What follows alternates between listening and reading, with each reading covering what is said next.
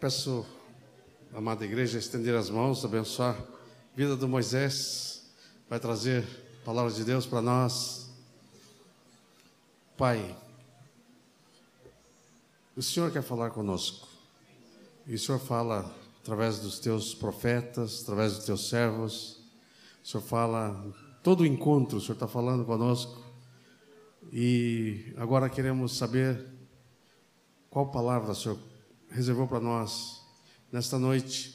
Queremos abençoar Moisés para que receba de ti com liberdade e transmita a nós aquilo que está no teu coração. E nós abençoamos a vida dele agora, Pai. Em nome do Senhor Jesus. Amém. Amém.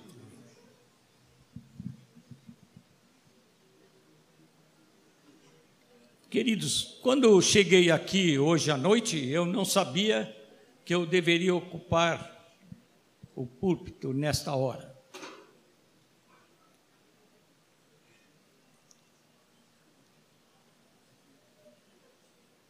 Mas parece que o Senhor quis assim. Que o Senhor confirme a Sua palavra no coração dos meus irmãos. Vocês podem abrir as suas Bíblias na primeira carta de, de Pedro.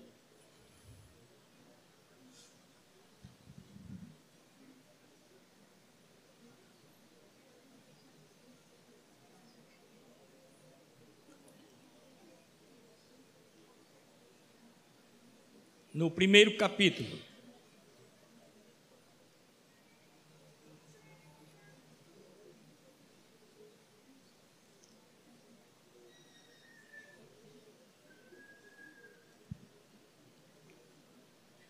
Pedro, apóstolo de Jesus Cristo aos eleitos, que são forasteiros da dispersão, no ponto, Galácia, Capadócia, Ásia e Bitínia, eleitos segundo a presciência de Deus Pai em santificação do Espírito para a obediência à aspersão do sangue de Jesus Cristo. Graça e paz vos sejam multiplicados. Bendito o Deus e Pai de nosso Senhor Jesus Cristo, que segundo a sua muita misericórdia, nos regenerou para uma viva esperança, mediante a ressurreição de Jesus Cristo dentre os mortos, para uma herança incorruptível, sem mácula, imarcessível, reservada nos céus para vós outros que sois guardados pelo poder de Deus mediante a fé, para a salvação preparada para revelar-se no último tempo.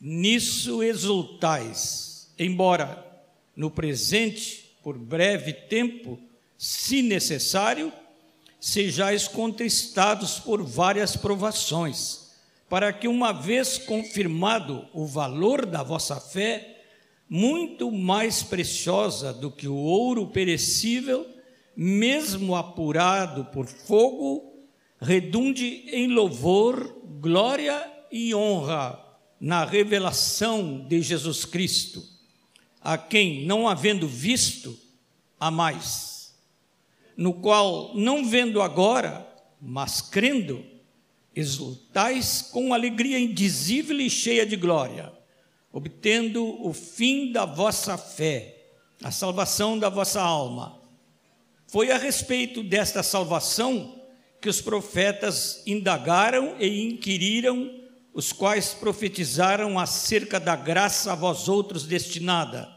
investigando atentamente qual a ocasião ou quais as circunstâncias oportunas indicadas pelo Espírito de Cristo que neles estava, ao dar de antemão testemunho sobre os sofrimentos referentes a Cristo e sobre as glórias que o seguiriam.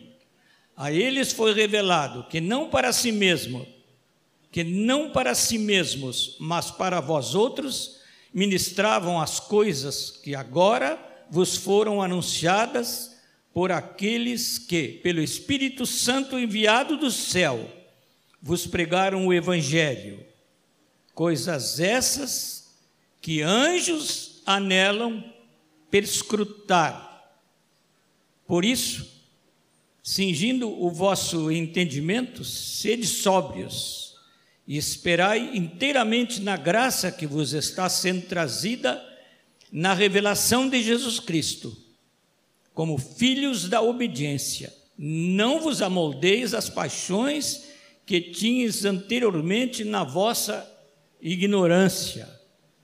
Pelo contrário, segundo é santo aquele que vos chamou, tornai-vos santos também vós mesmos em todo o vosso procedimento, porque escrito está: sede santos, porque eu sou santo. Aleluia. Os irmãos dizem amém a esta palavra de Pedro? Não é só por dizer amém, não. É porque tem tanta coisa preciosa. Eu quero dizer para os irmãos que, que este texto foi fruto de minha meditação ontem, de tarde e hoje de manhã.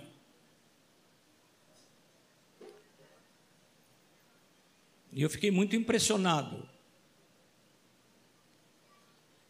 Eu fiquei impressionado porque eu fiquei toda hora abrindo o Novo Testamento no original e estou dizendo isso. Os irmãos já sabem que eu conheço um pouco da língua original, eu não estou me gloriando disso, não. Isso é coisa que passa. Mas fui toda hora abrindo o Novo Testamento no original e fiquei espantado, porque eu sempre pensei, e aqui há alguns que foram meus alunos do grego do Novo Testamento, e eles ouviram de mim que o grego do Novo Testamento melhor era, era o de Hebreus. E, porque o grego do Novo Testamento é grego popular. E eu fiquei maravilhado que descobri que esta carta de Pedro, o, o conteúdo é apostólico, mas provavelmente ela foi escrita por um secretário que conhecia o grego muito bem, que é um grego lindo, muito bonito. Eu não estou dizendo isso para que a gente fique com uma impressão poética sobre o escrito, mas para dizer como Deus faz as coisas dele para usar um homem como Simão que era iletrado e indouto, e passar para o Silvano e este ajudá-lo para transmitir a, o ensino do Senhor de uma maneira tão rica e tão bela. Os irmãos encontram no capítulo, no último capítulo da carta, capítulo 5, versículo 12, depois que, que, que Pedro Diz para Silvano escrever a ele seja o domínio pelos séculos dos séculos. Amém. Diz por meio de Silvano, que para vós outros é fiel irmão, como também o considero, vos escrevo.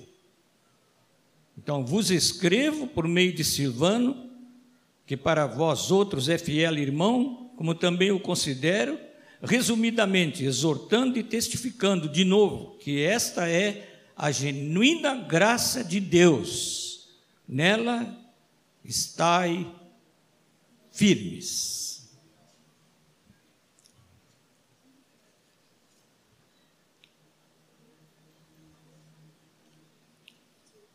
E algumas coisas marcaram uma palavra de Deus ao meu coração que então vou compartilhar com os meus amados.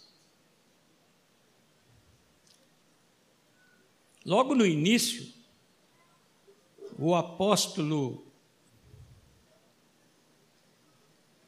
diz que escreve esta carta aos forasteiros da dispersão. Ele não disse todos os forasteiros da dispersão. Por exemplo, ele esqueceu Porto Alegre. Não, ele não esqueceu, irmãos. É que ele escreveu aos irmãos que estavam nestes lugares citados aqui no, no seu tempo de ministério apostólico. Mas, sem dúvida, o Senhor fez esta carta entrar na Bíblia porque o Senhor colocou Porto Alegre também no seu coração. Amém? Esta carta é também para nós. E gostaria de destacar algumas palavras deste texto lido. A primeira é que estes da dispersão, da diáspora, são forasteiros. É, e a palavra no original é uma palavra pouco usada no Novo Testamento. Me quer dizer res, é, realmente residentes temporários. Residentes temporários. Esses forasteiros aí quer dizer que estão aí nesses lugares, no ponto, na Galácia, na Capadócia, na Ásia, na Bitínia, em Porto Alegre, em Guaíba, é, na Argentina, em outros lugares que foram citados, é, como residentes temporários. Fala, fala para quem está ao seu lado, eu sou residente temporário, é onde eu vivo agora. Pode, pode falar, pode falar.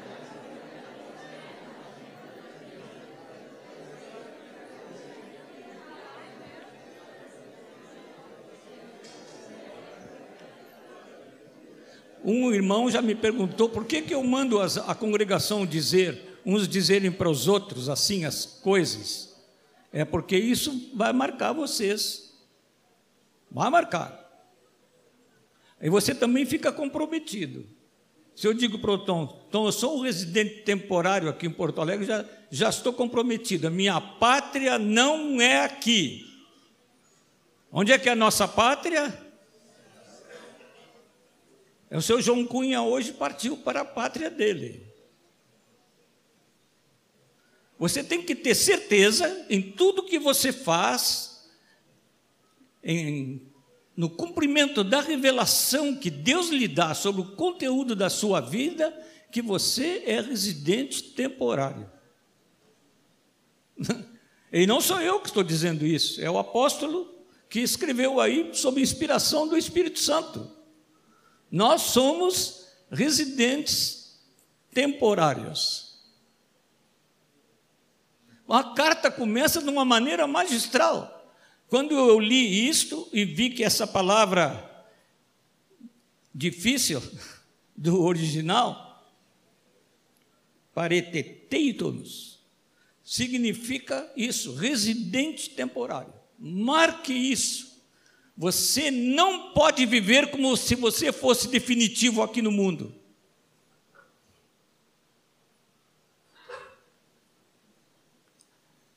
Alguns, na sua vida financeira, vivem como se nunca mais fosse sair daqui. Alguns se esforçam, eu não sou contra o, o estudo, viu, amados? Nem contra o princípio da economia. Mas alguns parece que saem do curso, entram num outro curso, depois entram num outro curso, depois num outro curso, parece que eles vivem de curso em curso para melhorar um dia. Eu quero dizer que quando chegarem na minha, na minha idade, vão descobrir que não melhoraram muito, não. Você não é cidadão daqui, você é forasteiro, residente temporário, RT.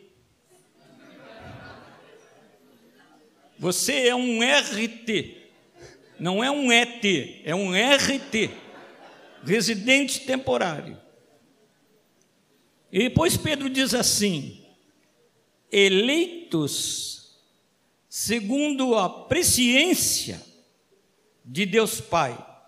A palavra no original é bem parecida com a, a nossa palavra na língua portuguesa. A pré, o pré-conhecimento, pré-cognição, pré-conhecimento de Deus tem das coisas. Segundo, Deus já sabe quem vai se salvar, senão não é Deus. Vocês são eleitos de Deus.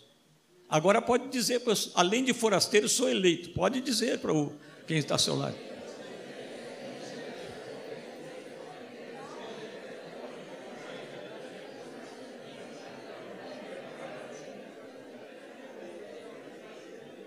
É, no tempo que eu estava na denominação, era provável que se eu continuasse fazendo isso, alguém ia se queixar para o bispo.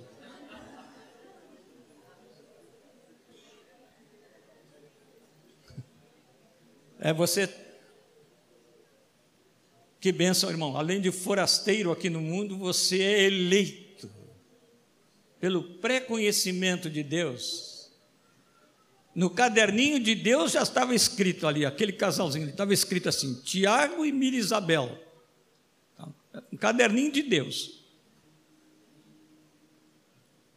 Ronaldo. Paulo. E até Ismael. Aleluia. Glória a Deus, você é eleito de Deus.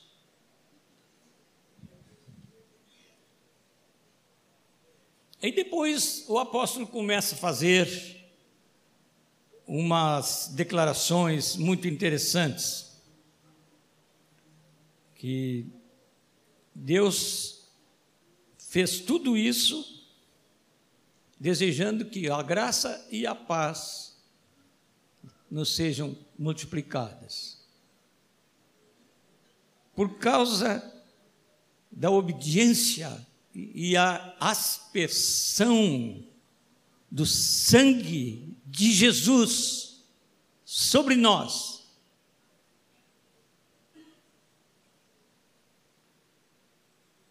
Não é aspersão de água, não. Aspersão do sangue do Senhor.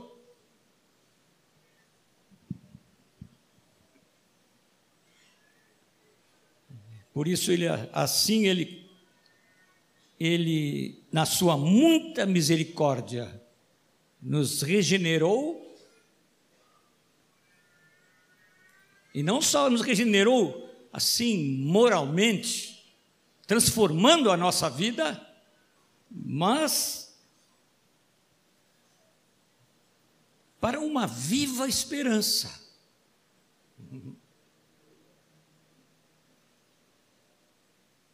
Que esperança é essa?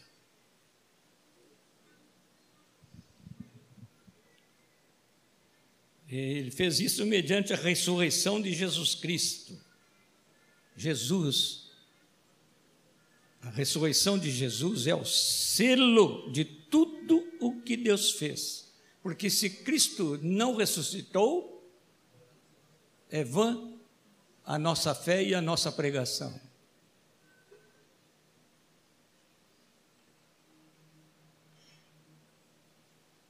Mas nos regenerou para uma herança incorruptível, sem mácula e imarcessível. Eu fui olhar essa palavra é, herança. Os irmãos abram no Salmo 16.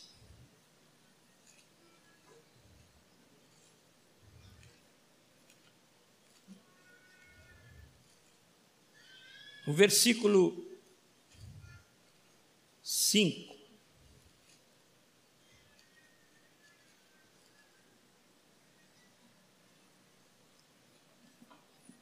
Um texto, este salmo nós às, vezes temos cantado, cantávamos no passado na congregação.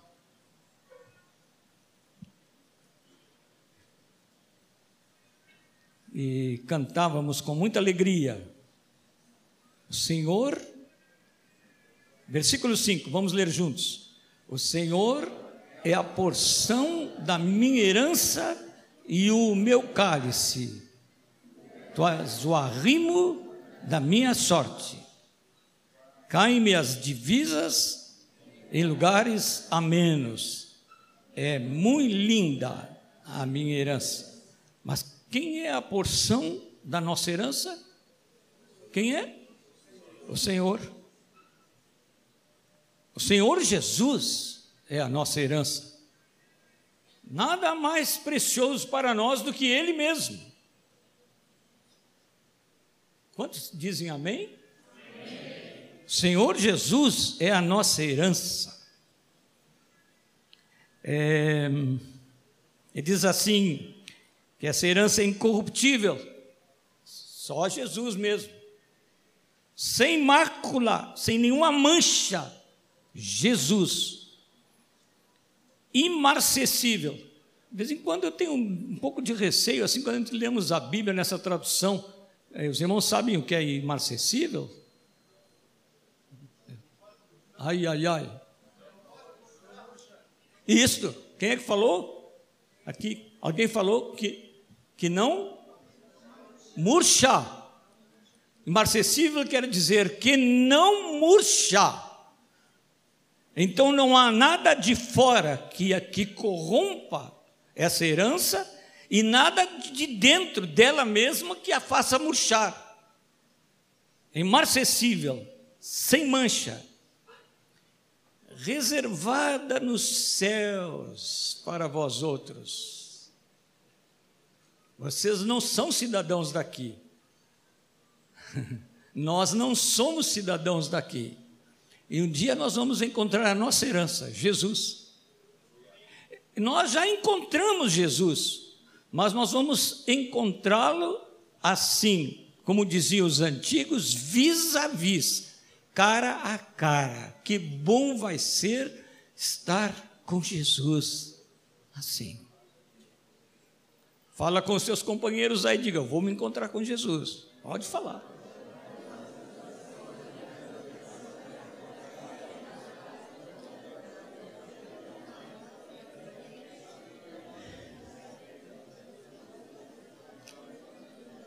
E a palavra diz aqui que ela está reservada nos céus. Está guardada, reservada nos céus.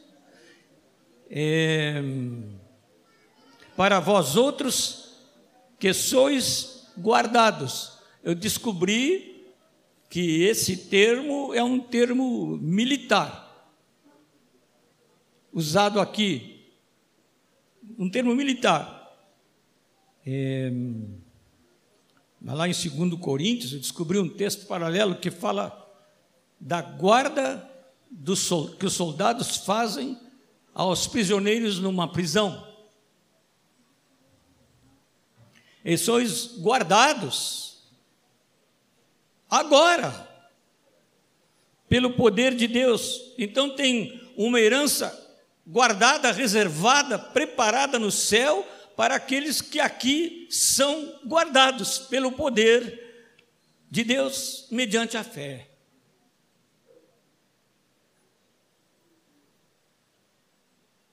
e para a salvação preparada para revelar-se no último tempo. Mas como? A nossa salvação já não veio? Já veio e ainda não. que é isso? É porque a salvação tem três tempos. Há muitos que pensam na salvação como aquela hora da libertação da culpa do pecado, com o recebimento do perdão e da nova vida que há em Cristo. Isso faz parte da salvação. Isso se chama justificação. Quando somos justificados, não temos mais culpa diante de Deus. O sangue de Jesus nos lavou, nós somos perdoados, não temos mais culpa diante de Deus, nada mais nos separa de Deus. Deus nos considera como justos por causa do sangue de Jesus. Depois há uma outra fase da salvação que se chama santificação. Esta primeira fase era do nosso espírito justificado. Agora nós precisamos de santificação da nossa alma. A salvação tem esse segundo passo, que é a santificação da nossa alma. Mas a salvação final vai ser quando houver a glorificação do nosso corpo. Quando o seu João Cunha, que hoje foi sepultado, e todos os irmãos que nos antecederam na glória, que estão sepultados, que já morreram nas fogueiras, no mar, todos eles, com todos aqueles que tiverem partido, quando Cristo voltar, ressuscitarão com um corpo glorioso, e aí se completa a salvação: espírito, alma e corpo. Deus tem uma coisa completa. E aqui, aqui Pedro está falando da salvação preparada para revelar-se no último tempo. Essa salvação que é a nossa participação com a nossa herança, que é Jesus, nos céus. Exultem, meus irmãos. Exultem, é por isso que a palavra de vez em quando diz: exultai no Senhor. Tem um irmão aqui que sempre está exultando no culto, o nome dele é Moacir Adornes. Por que, que eu digo que ele exulta? Porque exultar e alegrar-se até o ponto de fazer assim. E o Moacir está sempre fazendo assim. Agora, se você não pode pular, eu já não posso pular muito. Você pule por dentro de alegria na presença do Senhor. Ah, vibre! A sua fé não pode ser uma coisa morna, fria, assim, de qualquer jeito. Hoje tinha um grupo orando lá na sala, cheguei aqui, tinha dois grupos orando aqui, todos eles falando ao Senhor: Senhor, nós nos alegramos na tua presença e queremos te louvar. Todos eles falando que a nossa fé não é uma coisa assim, que a gente vai levando indiferentemente. É com exultação. Nisso exultais, embora no presente por breve tempo, se necessário, sejais contristados por várias provações porque uma vez confirmado o valor da vossa fé, olha o valor da nossa fé.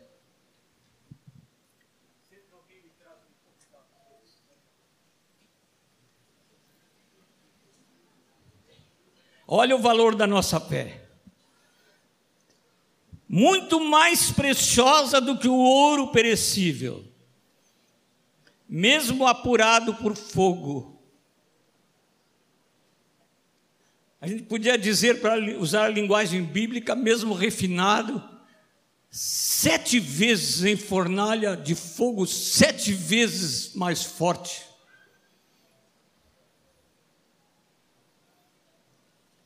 Redunde em louvor, glória e honra na revelação de Jesus Cristo, a quem não havendo visto, Pedro está supondo que não viram a Jesus na carne, é possível que algum dos irmãos aqui já tenha visto, já tenha tido uma visão de Jesus. Até vários irmãos podem ter tido essa experiência. Mas um dia.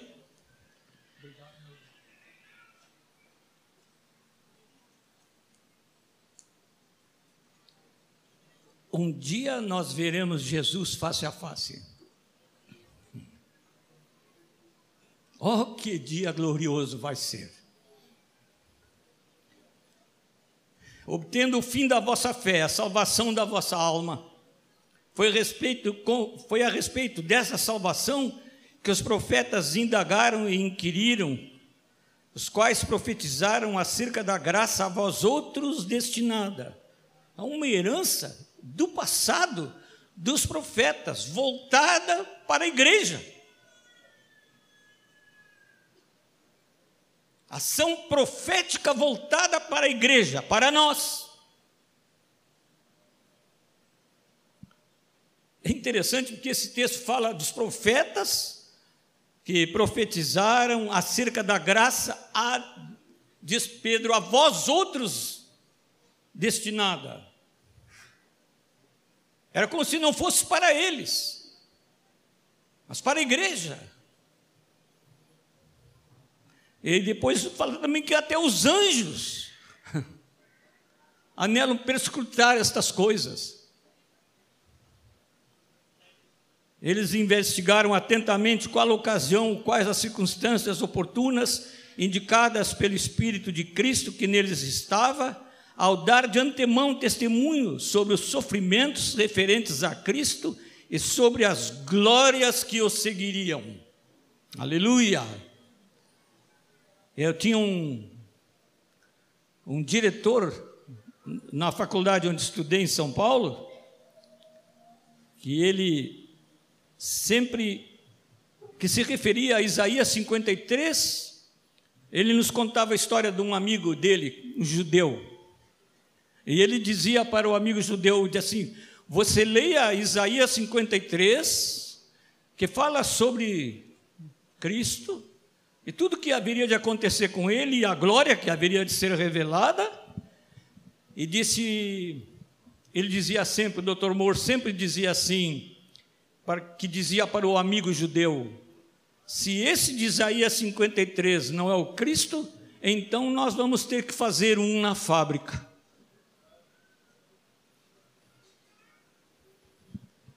Porque é uma coisa em cima da outra, palavra profética exata sobre Cristo Jesus, nosso Senhor. A eles foi revelado que não para si mesmo, não para si mesmos. Olha, irmãos, de vez em quando a palavra nos coloca numa posição de privilégio, que a gente tem vontade, eu tenho vontade ajoelharam-me diante do Senhor. Não para si mesmos, mas para vós outros, ministravam as coisas que agora vos foram anunciadas, anunciadas por aqueles que pelo Espírito Santo, enviado do céu, vos pregaram o evangelho. Coisas essas que os anjos anelam perscrutar no outro dia eu falei aqui que os anjos às vezes ficam debruçados no céu, olhando para a igreja e querendo saber como é isso, porque eles não entendem nada. O que eles entendem é de louvor, de estar na presença do Senhor, do amor do Senhor por eles, isso eles entendem. Mas de um pecador redimido, eles não sabem nada.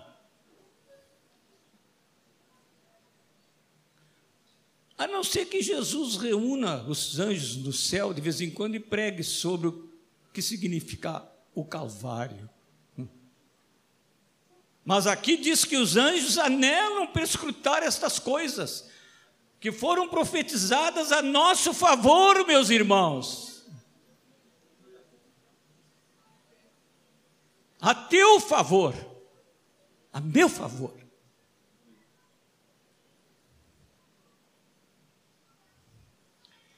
Alguns na terra não querem saber aquilo que os anjos querem saber.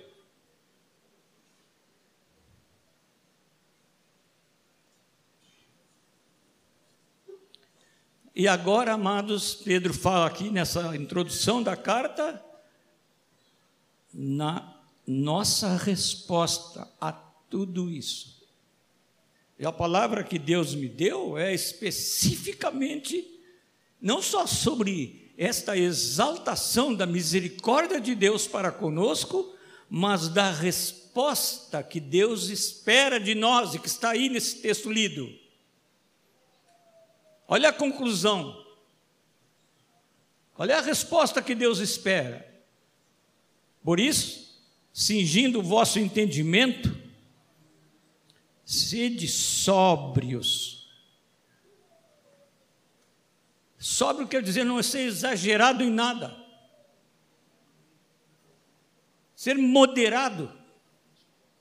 Nós vivemos numa época de imoderação terrível. Tem uma celebração que se faz, que eu não vou citar o nome aqui, porque eu não vou fazer propaganda de nada do diabo. Mas os jornais estão cheios. E na capa do número de ontem do jornal, estava a mãe conduzindo duas, duas meninazinhas suas filhas para irem a uma celebração do diabo. Essa não é uma época de sobriedade, não, meus irmãos. É uma época de terrivelmente pecaminosa. É por isso que lá no Apocalipse, bem no fim, diz que no, no fim, bem no fim, diz assim: o que está sujo, suje-se ainda mais, e o que está limpo, purifique-se ainda mais. A exortação da palavra como nossa resposta a toda essa misericórdia de Deus é que nós sejamos sóbrios e esperemos inteiramente na graça que está sendo trazida na revelação de Jesus Cristo.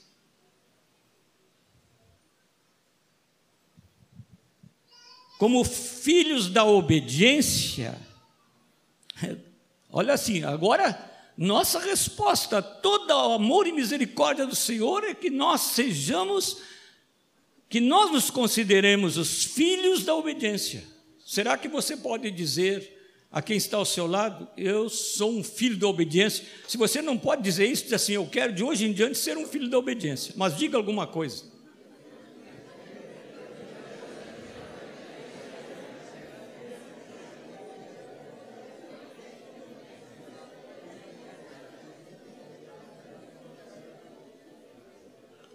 Olha, amados, como filhos da obediência, não vos amoldeis as paixões que tinhas anteriormente na vossa ignorância. Sabe que hoje, quando nós estamos cantando, conquistou meu coração, me veio um grande temor do Senhor. Porque o Senhor falou assim. Eu quase me levantei na hora para dizer alguma coisa. Mas achei que, que agora era o tempo para falar isso. Considerando as palavras do apóstolo, não vos amoldeis as paixões que tinhas anteriormente na vossa ignorância pelo contrário, segundo é santo aquele que vos chamou, tornai-vos santos também vós mesmos, em todo o vosso procedimento. E quando estávamos cantando, conquistou o meu coração, Deus me disse assim: Eu quero que a minha igreja cante, que eu conquistei o seu coração, mas conquistei como território para ser exclusivamente meu. Não é um território para dividir com o inimigo, não é um território para dividir com as suas paixões, com a, carnal, com a sua carnalidade, igreja. É um território que é exclusivamente do Senhor. E é por isso que Ele nos pede isso de novo, que tem nos pedido.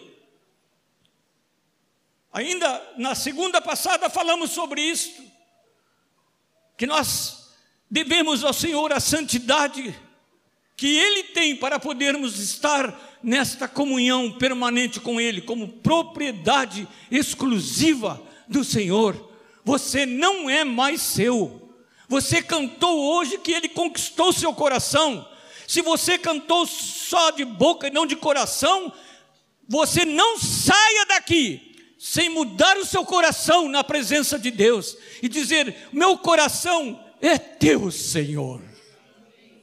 Meu coração te pertence mesmo, conquistaste o meu coração, não é da boca para fora, é da boca para dentro, lá saindo do fundo do coração e se esparramando por toda a vida.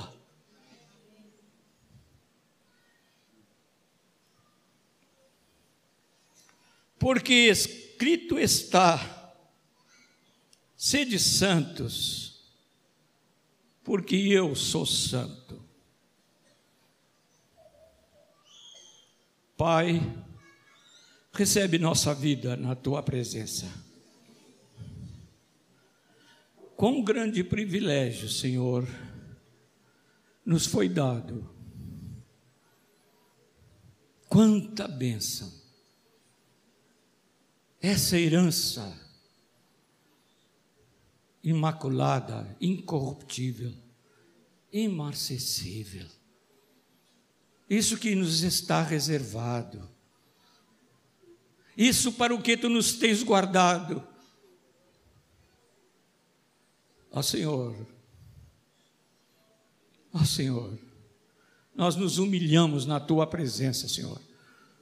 Nós confessamos como igreja que estamos longe de ser aquilo que tu queres, mas que é a propósito do nosso coração te obedecer, viver para ti, assim como tu vives para nós.